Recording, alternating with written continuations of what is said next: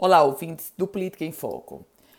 O governo do estado vai manter a definição de não ter ponto facultativo no período do carnaval, ou seja, para o servidor público estadual, segunda, terça e quarta-feira da próxima semana, expediente normal.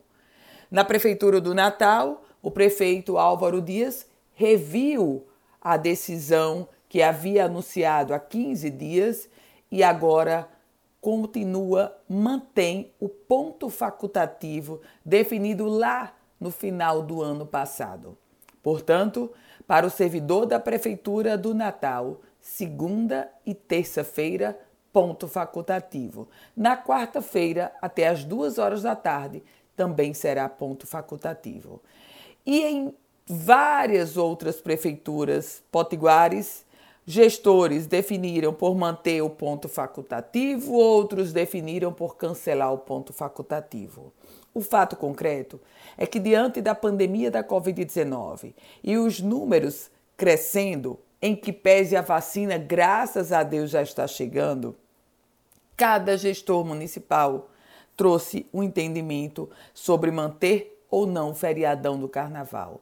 E isso traz para cada um de nós, para mim e para você, uma responsabilidade gigante. Porque, independente de na sua cidade ter ou não feriadão de carnaval, é essencial que todos nós tenhamos, mantenhamos a postura de evitar grandes, as grandes aglomerações e de adotar todos os cuidados uso, sobretudo o uso da máscara de proteção e o álcool a 70, sempre com a lavagem das mãos, onde quer que você vá, onde quer que você esteja.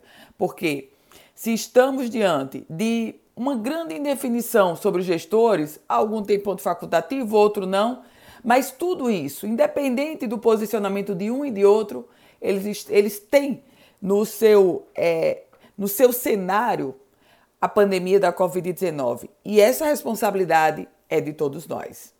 Eu volto com outras informações aqui no Política em Foco com Ana Ruth Dantas.